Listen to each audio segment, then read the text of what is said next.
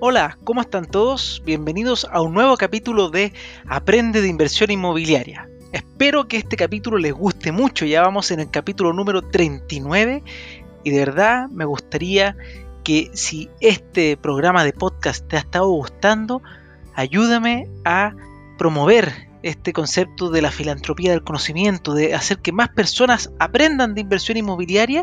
Esto puede ser ya en mis redes sociales como en mi Instagram, francisco.ackerman, o simplemente comparte el link, pero que muchas personas puedan aprender y tomar buenas decisiones a la hora de invertir. Así que vamos por este capítulo. Como hemos visto en los últimos capítulos, estamos buscando expertos en cada materia que, que puedan ayudarlo, ya sea desde el punto de vista de crediticio, desde el punto de vista del corretaje, como desde el punto de vista de inversiones. Y hoy día estamos con don Diego Borbar, un amigo mío que estimo muchísimo, y voy a dejar que él se presente. ¿Cómo estás, Diego? Hola, Francisco, ¿qué tal? ¿Cómo estás tú? Muy bien también.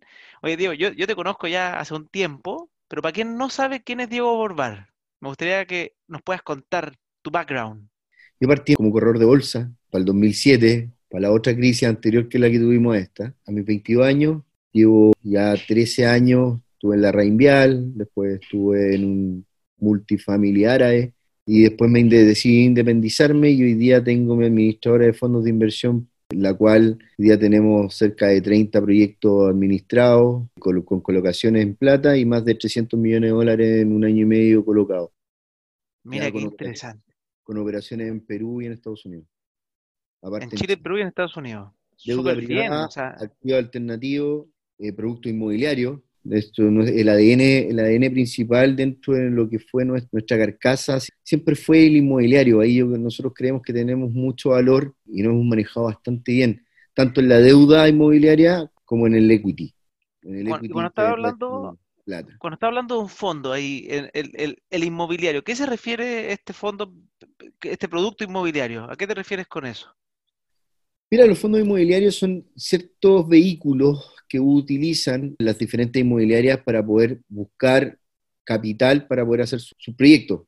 Mira, si nosotros nos remontamos hace mucho tiempo atrás, estamos hablando hace 30 años atrás, 25 años atrás, nos encontramos con uno de los primeros fondos que se armó, que fue el del Santander. Este fondo iba orientado y focalizado a poder ayudar a aquellas, a aquellas inmobiliarias que podían perfectamente tal vez tener plata para tener un edificio, pero no podían crecer porque el retorno de esa plata se iba a demorar 3, 4 años en que estuviese, tenido, estuviese estado listo el edificio para poder seguir invirtiendo. Entonces, una inyección al tema inmobiliario en Chile que tú sabes lo que mueve el, tema inmobiliario. El tema inmobiliario te mueve construcción, te mueve una cantidad de empleo gigante. Sí, empleo, plusvalía, crecimiento, eh, economía, o sea, tiene un montón de factores. Una inyección, era una inyección directa, era una inyección directa a todo lo que hoy día se, está, se estaba dando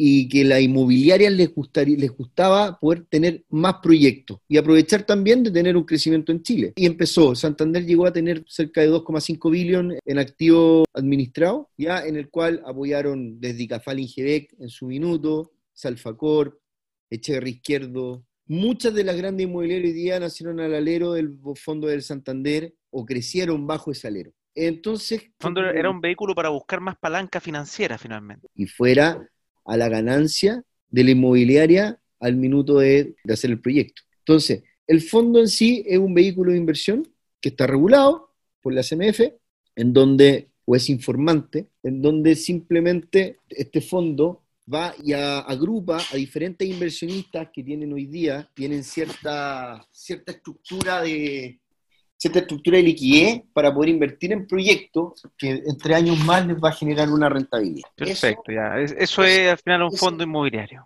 Eso es un fondo inmobiliario, en el cual tú tienes que tener un expertise para que el fondo claramente tenga un sustento, lógico y no sea algo relativamente malo. Hoy día tenéis fondos que son buenos, son fondos que han salido bien, son fondos que y también tenéis fondos que han sido un desperdicio, tenemos ciertos operadores dentro de la industria financiera que no debiesen existir, para que no pasen los garay, no pasen los asset merchants, no pasen todos ellos que también se apalancaron en su minuto en, proyectos inmobiliarios para poder hacer sus respectivas estafas y claramente no tenían el conocimiento de la industria. Entonces, por eso mismo, los fondos en sí han generado hoy día un crecimiento en Chile y sobre todo en los últimos 10 años muy potente con respecto al valor que le da la inmobiliaria tanto al producto que se está vendiendo, que a ti yo tú lo conocí mejor que nadie, al producto que se está vendiendo y hoy día la concepción de ahorro que la gente está mirando también como inversionista a comprarse un departamento. Perfecto, mira, y yendo por ahí, porque justamente la, la, idea es cómo ir asociando, tú, tú como administrador o como persona que genera estos fondos inmobiliarios, ¿qué, qué ves que se preocupa cuando alguien está haciendo bien este trabajo y, quiere ponerle, inyectarle plata a una inmobiliaria para comprar, para hacer un proyecto nuevo, por ejemplo, ¿cuáles son las cosas que, se tienen en consideración? Cosa que un inversionista puede decir, ah, entonces, ¿cómo me, puede servir saber cómo piensa un fondo para ver cómo puedo pensar como inversionista y tomar también una buena opción de, de una oportunidad de un departamento? Porque obviamente, al final, el inversionista ocupa su pequeña capacidad que, tiene para comprar un departamento que, con, una palanca financiera que es el banco, y un fondo eh, hace un poco, no, no es lo mismo, pero tienen mayores capitales en un producto inmobiliario. Entonces me imagino que tienen hartas cosas que piensan y meten en la juguera para tomar una buena decisión de en qué fondo entrar o, o dónde estructurar el fondo para qué proyecto. Mira, acuérdate que hoy día el principal inversionista de todos los proyectos inmobiliarios en Chile y yo creo que en el mundo, son los bancos. La palanca bancaria, el endeudamiento en base de tanto de la línea de construcción, que más o menos representa un 70% del proyecto, va ligada completamente a la banca. Y el otro 30%, que vendría siendo el capital requerido o el equity, como se le llama más financieramente, ese va ligado a el dueño del proyecto o a un fondo de inversión.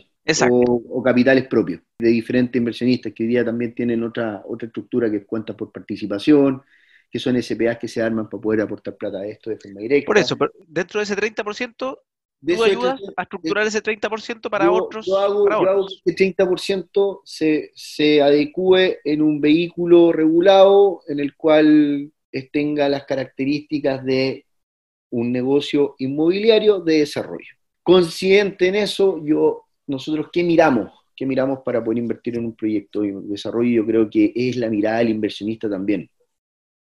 Hay como cuatro hitos, hitos que son súper importantes que un proyecto para que vuele. Primero que todo, ubicación. ¿Ya? Yo creo que eso ustedes también se lo dicen a sus clientes. O sea, la ubicación del, del terreno donde se va a conformar el paño es súper importante porque la ubicación te genera la profundidad de la venta que tú vayas a tener después, o el arriendo. Yo me acuerdo de una historia interesante y me encantaría que la repitas, que, una vez para evaluar un proyecto, tomaste el tiempo, tomaste el cronómetro, el tiempo que te demorabas caminando desde el proyecto hasta una avenida conectada. Cuenta de eso, que fue muy ah, entretenido. Estaba hablando, el otro día te había contado de que pues, fue nuestro primer proyecto inmobiliario que sacábamos como oficina.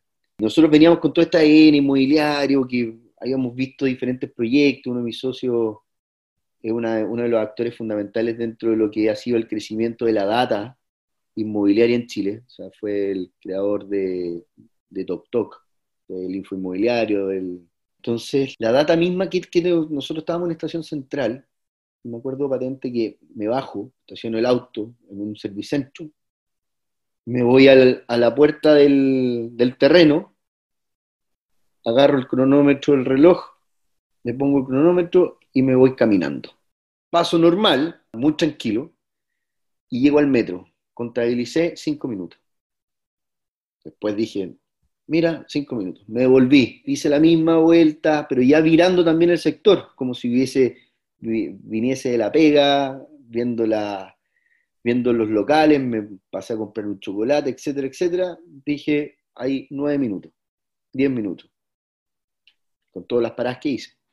Veo alrededor y veo que faltaba tanto por construir, pero a la vez veía líneas que eran súper conducentes. Estábamos en plena Alameda, por un lado, estábamos metidos en Metro Ecuador. Había un segmento a la derecha que se había construido, tenía una profundidad muy grande y tenía ahí un segmento que iba a seguir creciendo. Si, cuando uno elige el terreno, uno tiene que conocer también cuáles son sus alrededores. Nos dimos vuelta en todo, toda esa parte. Yo creo que recorrimos dos veces la manzana, completa. Y nos pudimos dar cuenta de que ese terreno tenía valor. Mira, eso, lo, que hablas tú, esto de, de, que todavía faltaba, es lo que se llama típico como sector emergente. Sí, exactamente, porque era una ala emergente, porque el sector Estación Central ya era un sector profundo, pero estaba construido hacia el norte, pero no estaba construido hacia el sur y era una ala emergente que hoy día iban a ser con otras variaciones, por ejemplo, el sector norte habíamos tenido el problema de los guetos verticales, etc. Pero aquí estaban haciendo un ala más limpia, un ala más Que además empieza a crecer el, PIB de la comuna, empieza a haber distintos... Exactamente, entonces mm. vimos que había valor, vimos lo que había alrededor, tanto colegios, universidades, supermercados, me acuerdo que esa vez también caminamos hasta el líder de General Velázquez, para sentir también lo que va a sentir la persona que va a vivir ahí. Ya, si no estamos hablando de que muchos de los desarrollos que hoy día se hacen, se hacen para poder mejorar la calidad de vida de mucha gente en sectores tal vez que tienen, son, son un poco más moderados en capital, en ingresos. Y creo que para allá va, y creo que es la gran responsabilidad que hoy día tienen los, los fondos que se están haciendo en Chile. El tema de poder proyectar calidad es muy importante. Por eso los fondos también, nosotros no somos inmobiliaria, nosotros vamos y nos asociamos con un gestor. Vamos a considerar, oye, ¿sabes que Este gestor nos gusta. ¿Y por qué no lo elegimos con pinza? Porque justamente valoramos las buenas prácticas. Y o sea, la, calidad de, la construcción también es importante como fondo. Claramente, la calidad de la construcción, si yo hago, yo hago, yo voy y financio un proyecto inmobiliario donde la calidad es mala, ya, te podría dar una lista de inmobiliarias, pero prefiero no decirla. Sí, no, yo, yo tengo mis favoritas negativas, pero nunca se pueden decir. Yo tengo mis top, mis, top 3 que las que nunca en mi vida haría algo. Sí. Igual uno si busca este gueto vertical y las inmobiliarias que están detrás, puede más o menos quizás entender algunas veces de estas cosas. Creo que hay mucha, hay mucha destrucción de capital en algunas inmobiliarias, desde si yo voy a venderle un departamento hoy día que está tan de moda el tema de la venta inversionista, porque hoy día venta final lo vemos muy poco. Hoy día hay inmobiliarias que realmente ni siquiera califican para vender un departamento en 100 UF. O sea, tenemos, tenemos una mala, hay una mala, una mala análisis de algunas inmobiliarias que dicen que se quieren ahorrar, se quieren ahorrar costos, generar grande utilidad a los inversionistas que participan con ellos en los proyectos a costo de materiales, a costo de calidad. Y hoy día uno le vende, hoy día los departamentos se les venden a inversionistas prácticamente que van a comprar el departamento y buscan renta. Pero ese inversionista tiene que mirar exactamente que está adquiriendo un departamento que lo va a comprar para renta. Él no va a vivir ahí, entonces tiene que estar bien hecho, tiene que estar bien cuidado y además tiene que estar bien construido y tiene que tener detalles que son súper A nadie le gusta vivir mal. Si tú vives mal, probablemente vas a tratar mal también donde vives. Seguramente. Exactamente. Entonces, si nosotros tratamos de que los materiales y la constructibilidad y todo lo que sea en base a detalles de los departamentos, venga, venga con una duración mínima. Cosa de poder, mira, te voy a plantear un... Nosotros nos metemos desde hasta el último número. Y de repente tenéis que hacer alajamiento de los, de los departamentos. ¿Qué significa alajamiento? Es poner ciertos detalles o commodities dentro del departamento que lo hace, lo hace muy, muy, muy, muy rentable y sobre todo que hoy día viene todo eléctrico, le ponía horno empochado, la encimera de, del gas, etcétera. Y nosotros, por ejemplo, a los hornos empochados le pedimos una duración mínima de 5 años. Mínima de garantía. Entonces, entonces, tiene que ser productos que tengan garantía de 5 años, probablemente son productos de mejor calidad que, las que tienen garantía de un año. Obvio, te pegan el precio directamente, porque traen una cuestión china. Y Aparte, es conocido que las, garantías están planificadas. Eh, existe, existen ramos en la universidad que se llama obsolescencia planeada. Entonces, si tiene garantía de cinco años, es porque va a durar cinco y medio, probablemente. Exactamente, entonces, pero ya, entonces como yo, cuando llega un inversionista, y yo lo soy también, llega un inversionista y yo qué miro, vamos de la punta del ala mía, que yo puedo ser un poco más cabrón en mirar la cuestión desde un, desde un, sentido que me pongo más papista que el Papa muchas veces. Oye, no me gustó el horno.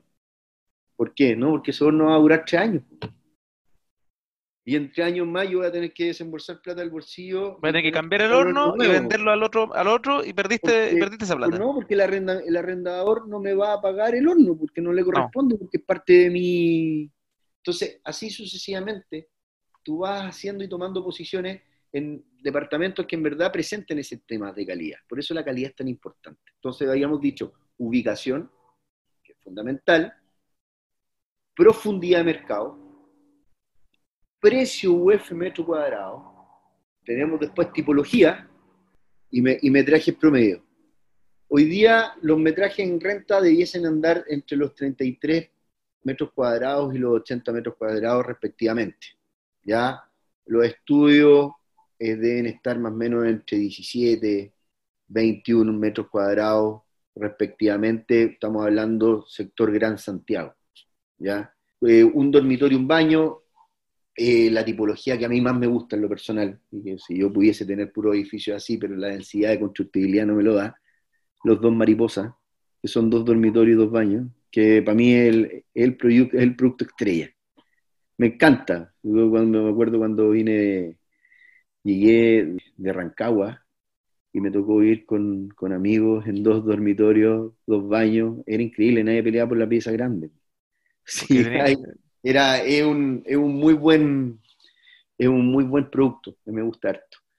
Ya, y los tres dormitorios, un baño, que son lo típico ya más para familias, pero son lo que menos sale. O sea, yo si fuera inversionista, no es un, no es un producto que tiene que estar muy bien ubicado, tiene que ser un tiene que ser un cierre completo, pero no es, no es el producto que a mí me, me motiva más. Claramente. a, mí, a, mí, me gusta el 2-1, por ejemplo que he tenido buena experiencia con esa, ese tipo, en algunos lados también, porque no es para todos, pero ha sido interesante porque está entre medio de, de, en precio, entre el dos dormitorios y el un dormitorio, pero el precio de arriendo tiende a ser más parecido al de dos dormitorios. Sí. Eso ha sido lo interesante de ese producto. No, mira, la tipología es súper importante igual que el metraje no te sirve de nada comprarte un departamento. Y esto es, esto, esto es bueno que lo sepan. Si yo voy a comprar un departamento, un dormitorio, un baño de 42 metros cuadrados, créeme que estoy potando plata. No la estoy aprovechando. Lo, lo, a arrendar igual que el de 30. Exactamente. Probablemente. O sea, hoy día la idea es, eh, cuando uno habla del metraje, no es una cuestión antojadiza, sino que el metraje te conduce mucho a lo que tú quieres hoy por hoy comprar. Si yo quisiera comprar un departamento, un dormitorio al tiro, 33,5, 34, no pago, no, no, no compro departamentos más allá y tampoco me gusta tampoco proyectarlos dentro del proyecto que nosotros manejamos. Ya, eh, uno hace más eficiente el metro cuadrado por arriendo. Eso es súper importante. Con respecto, quedamos, quedamos, eso sería lo que es tipología de metraje, quedamos que es la profundidad, comunas Hoy día se presenta una disyuntiva bastante grande, que es la disyuntiva del 18O, antes del 18O y después del 18O. Los grandes ejes controlarán el tema inmobiliario, como siempre se buscó y siempre se dijo. Hoy día yo creo que no sé si alguien quiere tener un edificio de departamento para invertir al lado de Plaza Italia. Pero sí a tres cuadras de Plaza Italia lo va a querer. Entonces los grandes ejes hoy día se abrieron se abrió una concepción de camino diferente, en la cual te va a permitir tener un mejor desarrollo también. No, estoy dentro de lo que está pasando todos los días, porque tuvimos un Chile conceptuado de una forma completamente diferente, entonces hoy día el gran reto para las empresas que venden a inversionistas es hacerle entender que la segunda línea hoy día va a ser más demandada que la primera. En fondo ya no son las cuatro esquinas, sino que son las cuatro cuadras alrededor. Exactamente. Y para allá va, allá va completamente. O sea, si tú me preguntas a mí hoy día si estoy buscando, si me aparece un terreno al lado de la Universidad de Chile, antes te hubiera dicho, oye, increíble, ojalá comprármelo mañana, etcétera, probando lo promeso. Pero hoy día tal vez me gustaría tener un, un terreno más cercano a Bandera, más cercano a Huérfano, que tener un terreno más cercano a la Alameda. Ese, ese, ese, esa es la concepción que hoy día se está presentando para inversionistas. O sea, ya llevamos el tema ubicación, el tema mercado. Vamos al tema mercado.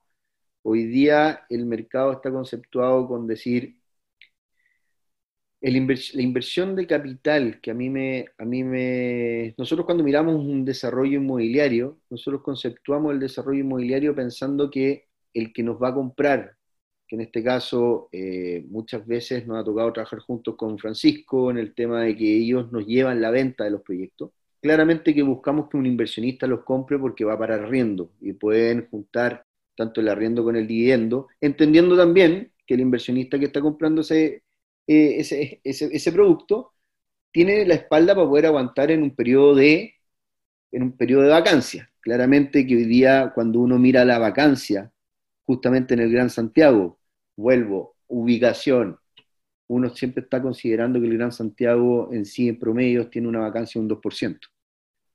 ¿Ya? En, situaciones normales. En situaciones normales. Hoy día tenemos una vacancia mayor. Por eso también el llamado a la compra con responsabilidad.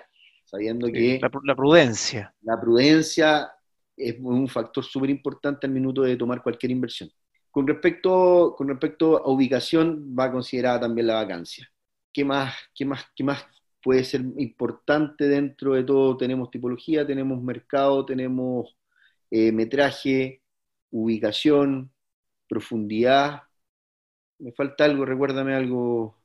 A ver, porque las, que, tengo, las que tengo yo siempre son ubicación, claramente es la, principal, la calidad y el precio, obviamente, el precio tiene que ser acorde a lo que se está comprando. No, sí, pero es que, yo, importante.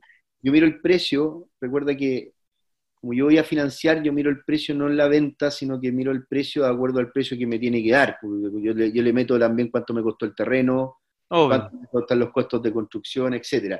Ah, importante, siempre es bueno, siempre es bueno, y este es un, este es un consejo que siempre trato de dar, es bueno mezclar constructora, o sea, independientes, constructora e inmobiliaria sean en forma independiente eso hace muy, muy bien al proyecto que sea un poco más sano. No es que sea malo, porque hay inmobiliarias constructoras. Sí, pues hay grandes constructoras que terminan armando inmobiliarias y, viceversa. Pero... pero te da independencia para poder tomar buenas soluciones. ¿Me cachai? Y eso, y eso es súper importante. Oye, Diego, súper interesante todo lo que hemos hablado. Me, queda clarísimo varios factores que considera un fondo a la hora de aportar. En este caso, tu fondo obviamente está especializado, que también eso, eso es importante.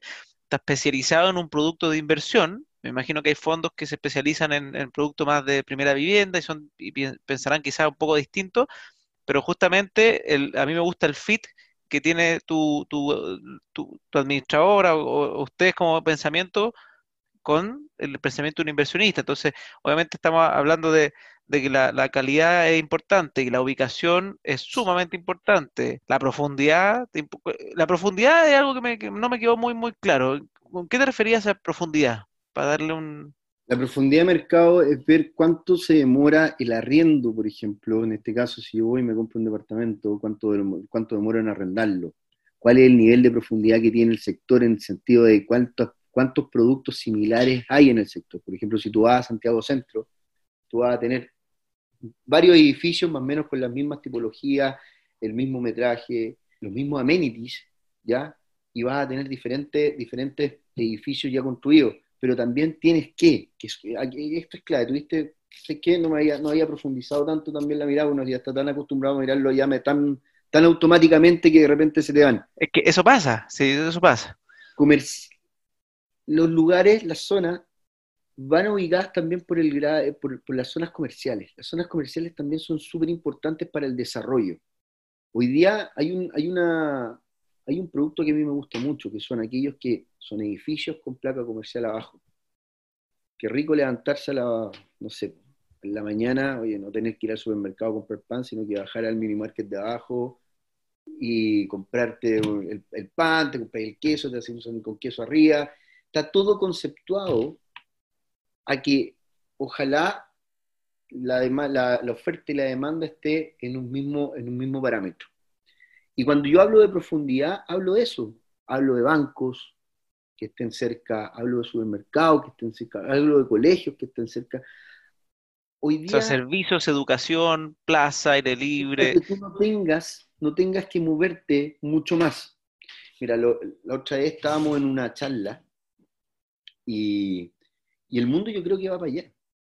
Hoy día, con el tema del, del coronavirus, nos encontramos con una, con una población que se está claramente que se tuvo que volver tecnológica. La comunicación por internet fue, ha sido fundamental. Hoy día todos por Zoom, haciendo teletrabajo.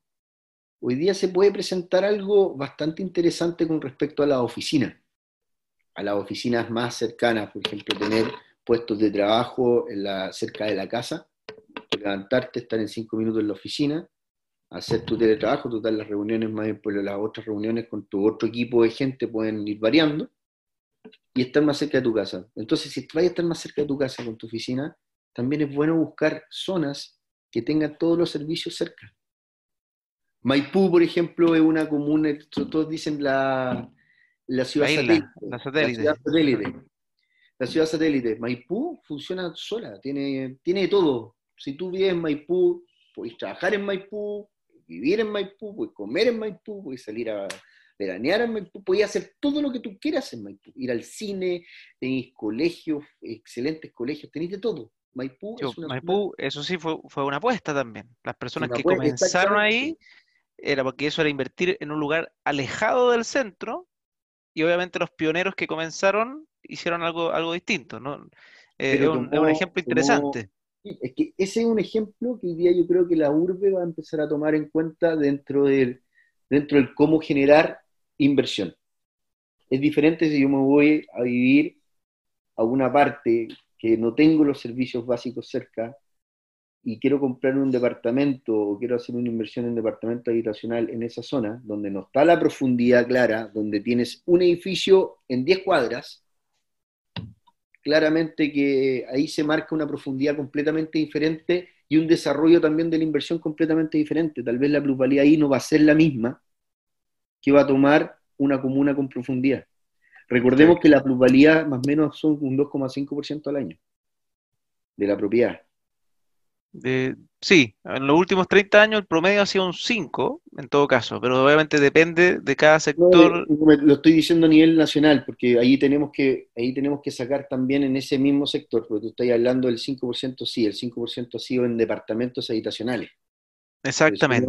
Uno hace, el comparativo y saca el plus de, de entre lo que es habitacional casa y habitacional departamento, tienes un, tienes un mix que te da cercano a 2,5. Claramente que la casa tiene menos salida que el departamento. Pero eso mismo tiene también un menor de crecimiento. Y aparte que la plusvalía, donde está el departamento, casi siempre puede ser en Santiago Centro y la casa va a estar un tanto más alejada porque buscáis tú con casa, buscáis más terreno, buscáis otro, otro tipo de, amenities que no lo tiene el departamento. Entonces, por eso el promedio son 2,5, un 3%. En eso varía el promedio nacional entre lo que es casa y departamento. Pero tomando en cuenta eso, si yo tuviese que comprar un departamento, le, podría como consejo dar a, tu, a tus clientes, fijarse muy bien en la, en la inmobiliaria, fijarse muy bien en la profundidad, fijarse muy bien en el metraje, ¿ya? Eh, fijarse, fijarse muy bien, y esto es lo yo creo lo más importante, en que no, no, va, no, no, no consta solamente calzar el dividendo con el arriendo hay que también pensar en periodos de crisis. Y los periodos de crisis nos traen un 2% de vacancia al año. Los periodos de crisis pueden traer un 20% de vacancia. Entonces, es decir, tengo... ¿Aguanto? ¿Puedo? Aguanto 60 lucas menos de ingreso y que voy a tener que yo poner para poder costear el dividendo. Eso es súper importante. ¿Ya? Sí, es súper importante. Y no, y no quiere decir que sea mala la inversión, no, sino que tú vas a tener que inyectarle cierto capital por un tiempo. Pero y de tenerlo en mente una inversión muy poco riesgosa, con buen, tal vez buena rentabilidad, pero todas las inversiones tienen riesgo. Obvio. ¿Ya? No hay sandía escalada, como dicen. No existe eso. Para mí, para mí no existe la sandía escalada. No, es que no existen. El, llame, el, cuando aparece cualquier ínfimo espacio de algo garantizado, no, ya es misterioso. tiene que sacarse las tres derivadas. O sea, de hecho, los fondos garantizados eh, que existen en instrumentos de inversión eh, grandes, normalmente son un 2% garantizado, son rentabilidades bajitas, porque obviamente No, y, garantizadas. están- y eso- y esos fondos también están, están subeditados por pólizas de garantía, donde la Exacto. garantía está en otros, son más garantizados, pero la palabra de inversión segura, esa cuestión no No, eso no existe. Por eso mismo, pero el, si tú me preguntas hoy día, ¿va a haber un crecimiento en los precios? ¿Va a seguir el crecimiento en los precios en Santiago? Sí. Hoy día el gran, el, gran, el gran responsable del incremento de los precios en Santiago han sido las municipalidades, los municipios y sus cambios de planos reguladores. Y ahí ellos han sido los que han marcado los precios, ni siquiera la inmobiliaria. Ya, y te pongo un ejemplo muy claro. San Miguel, yo me acuerdo el primer proyecto que hice en San Miguel, compramos a 12 UF metro cuadrado, Solo el terreno. solamente el terreno, y podías construir 25 pisos. Después cambiaron el, cambiaron el plano regulador, se empezó a encarecer el terreno, seguíamos con los 20, 25 pisos, pero ya el terreno costaba 25 UF metro cuadrado, el doble. Y después la municipalidad se le ocurrió y dijo, no sé qué más, no se construye más en San Miguel, nada más, entonces hoy día solamente se puede hacer un máximo de altura de 8 pisos. Si uno saca la cuenta, 25 UF de terreno, 8 pisos, ya no puedo hacer los departamentos para poder vender departamentos en entre 2.500, 3.000 UF, que es lo que vale un departamento en San Miguel. Un edificio de 8 pisos me exige venderlo en 7.000 UF. Eso es que te congeló el plano regulador. No es inviable construir un edificio ahí. Porque es inviable que en San Miguel te vayan a comprar departamentos a 7.000 UF. Entonces, eso, y eso ha sido el gran responsable, ha sido el municipio también. Entonces, como hay que ser muy responsable cuando uno le echa la culpa también a la inmobiliaria, porque hay cosas que son de inmobiliaria y hay cosas que no, literalmente, en este caso el Estado marca mucho las pautas. Pero eso más que nada, pues Francisco. Oye, Diego, ha sido súper entretenida la conversa. De verdad, muchas gracias por, por darnos tu mirada, que a mí me, me- gusta mucho. Yo te estimo harto y, y- y valoro todo lo que has hecho, cómo has crecido desde que te conozco. Así que, nada, pues invitadísimo en un futuro a otro capítulo si es que volvemos a hablar sobre desde la mirada de, del, del inversionista que, que pone en los fondos. Y, y eso, gracias. Gracias por compartir Gracias. tu conocimiento con la audiencia. Gracias a ti, Francisco. Y oye, y es súper importante, un inversionista que se puede comprar un departamento también es un inversionista que puede invertir en el mercado de capitales. Entonces, mirar, aprender a mirar como inversión tu casa o tus propiedades y aprender a analizarlas bien bajo esa, bajo ese, bajo esa, esa visión, te va a traer buenos dividendos, porque voy a entender el mercado cómo se mueve. Perfecto. ¿ya? Te mando un abrazo grande, Francisco. Muchas gracias por la invitación. Que estés muy De bien. nada, que estés muy bien. Chao, chao.